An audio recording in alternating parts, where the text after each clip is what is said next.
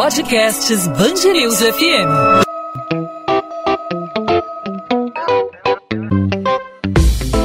Dois às 20, com Maurício Bastos e Luana Bernardes. A implantação da tecnologia 5G deve começar quase que imediatamente nas capitais do país, já que as vencedoras do leilão das frequências da tecnologia precisam ativar o serviço até julho de 2022 nessas localidades. No restante do país, a promessa é concluir o processo até 2029. As vencedoras têm autorização para explorar as frequências por até 20 anos.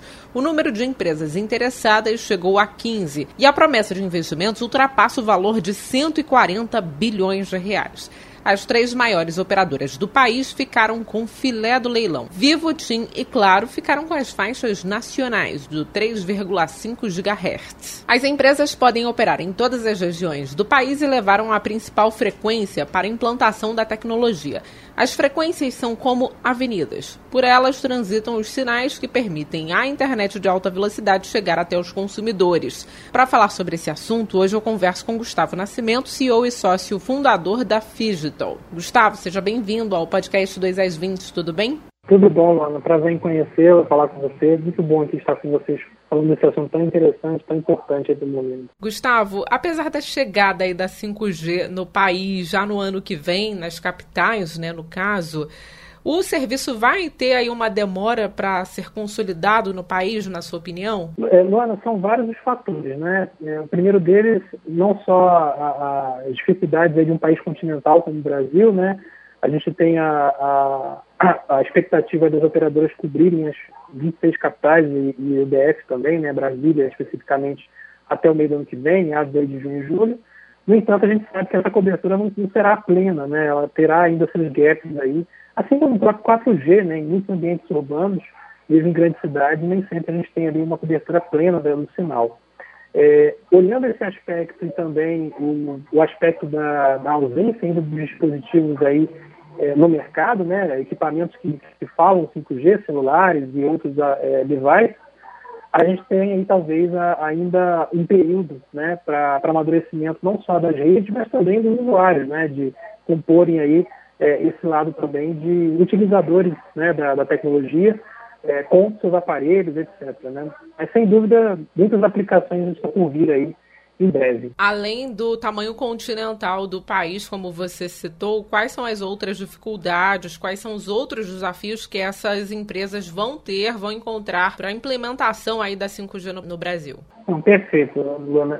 No aspecto do tocante da infraestrutura, né, quando a gente fala de cobertura de rede sem fio, qualquer tecnologia que seja, né, é, não é só a antena que a gente vê no poste, né, a ERB, né, a estação rádio base, mas toda uma infraestrutura também que dê essa capacidade de rede. Né? Então, uh, não só os operadores estão buscando aí aumentar a densidade das redes agora no 5G com base, de fato, nas antenas, né, dentro das antenas, mas também da infraestrutura de fibra ótica, de todo o backbone delas, que precisam também dar condições né, para que essa rede de altíssima velocidade via ar, né, wireless, também consiga depois escoar dados é, pelo cabo, né, pela, pelas fibras óticas, etc. Então, há uma necessidade de melhoramento nos dois lados, né? não só dessa nova infra, mas da infra atual que precisa ser rejuvenescida. Né? A primeira pergunta que o consumidor fez, né? Será preciso trocar o aparelho celular? Em quais casos a troca vai ser necessária com a chegada do 5G?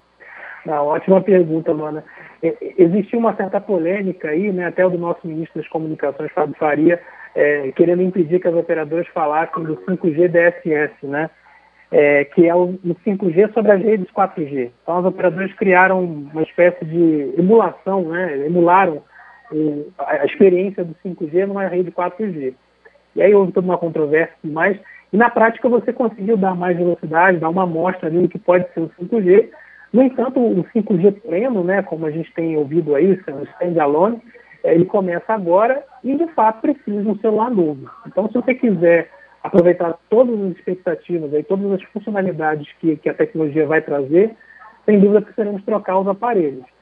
É, parando para analisar, não que isso seja um problema, né? porque hoje em dia a gente troca de aparelho a cada dois anos, é, até alguns casos até um ano e meio, três anos, que seja, mas é, eu acho que vai haver uma renovação mais forte aí de usuários da tecnologia meados do final do ano que vem para 2023. Né? Então, uh, isso deve acontecer naturalmente com, a, com as trocas dos aparelhos e o barateamento também da tecnologia, né? porque a nível mundo, vários países implantando, os custos vão cair também por conta da matéria-prima né, utilizada, dos novos modems, é, serem produzidos em maior escala. Né? Agora, falando de uma questão mais ampla, como a 5G pode ajudar na área da indústria e na área da infraestrutura no Brasil? É, ótima questão, Luana. A gente está falando sempre muito do aparelho, né, do celular, da, da pessoa física ali, né, que, que é utilizador é, das redes móveis, mas é, a gente esquece um pouco do lado empresarial, né, o B2B, como o pessoal costuma dizer, é, que vai se beneficiar muito dessa tecnologia, porque na prática muitas aplicações até aqui eram necessárias, mas nós não tínhamos a tecnologia para alcançá-los, né? Então, quando você fala, por exemplo, de robótica, de automação industrial, é, uma série de, de, questões envolvendo comunicação máquina-máquina, né, a internet das coisas, você, de fato, precisaria ou cabear toda uma fábrica, seja com fibra ótica ou com, com de rede, etc., ou usar redes mais lentas, né, como Wi-Fi ou um 4G privado, um LTE privado. Isso era muito oneroso, tanto o cabeamento quanto as próprias redes a, atuais. Quando a gente fala agora de 5G, os ganhos são tão grandes que, mesmo ainda sendo uma infraestrutura mais puxada no momento, em termos de custo de implantação, ela traz é, todos os benefícios que as outras, que também eram caras, não traziam. Então a gente vai ver aí uma, uma explosão né, de casos de uso, principalmente na indústria. É, e se bem observado, as teles, né, as três maiores aí, empresas de telecom, estão realmente apresentando a tecnologia para grandes corporações. Né? É, nós mesmo temos notícias de algumas multinacionais que estão experimentando 5G aqui no Brasil, em test beds, né, em, em áreas de teste.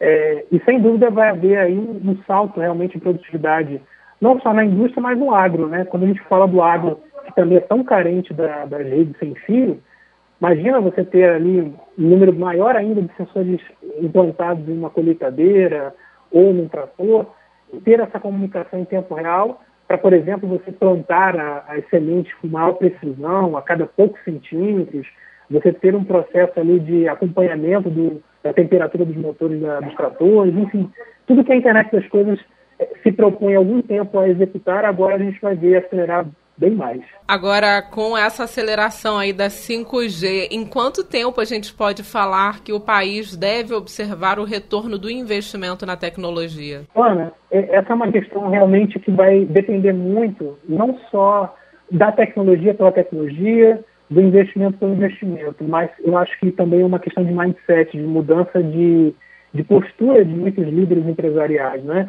é, de fato, haverá necessidade de investimentos né, de todas as pontas.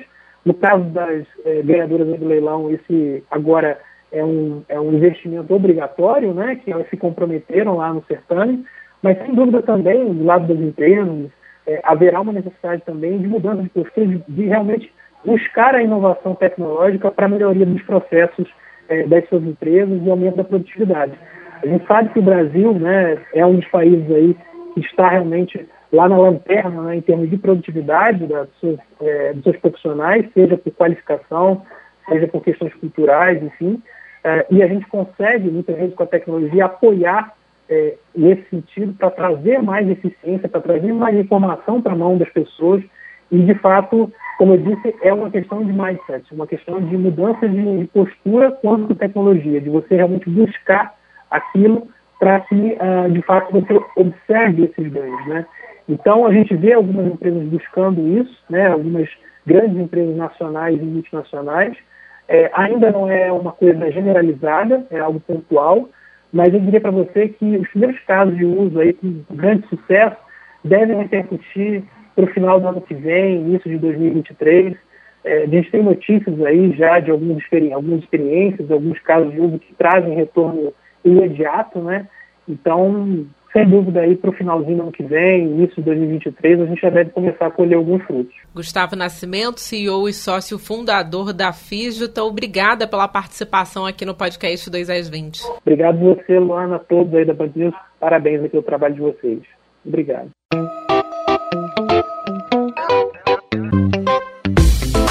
2 às 20, com Maurício Bastos e Luana Bernardes.